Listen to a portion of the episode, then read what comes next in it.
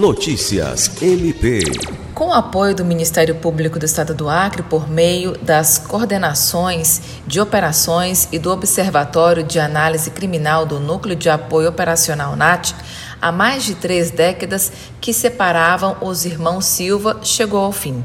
Na última segunda-feira, 10 de outubro, Dona Nadir da Silva pôde rever o irmão Licério da Silva, de quem não tinha notícias há 33 anos. O encontro foi de forma virtual na sede do Ministério Público Acreano. Segundo a coordenação de operações do núcleo, foram três dias de buscas, já que o desaparecido morava na zona rural de Acrelândia e era conhecido apenas por um apelido. A equipe realizou diligências em três municípios até encontrá-lo.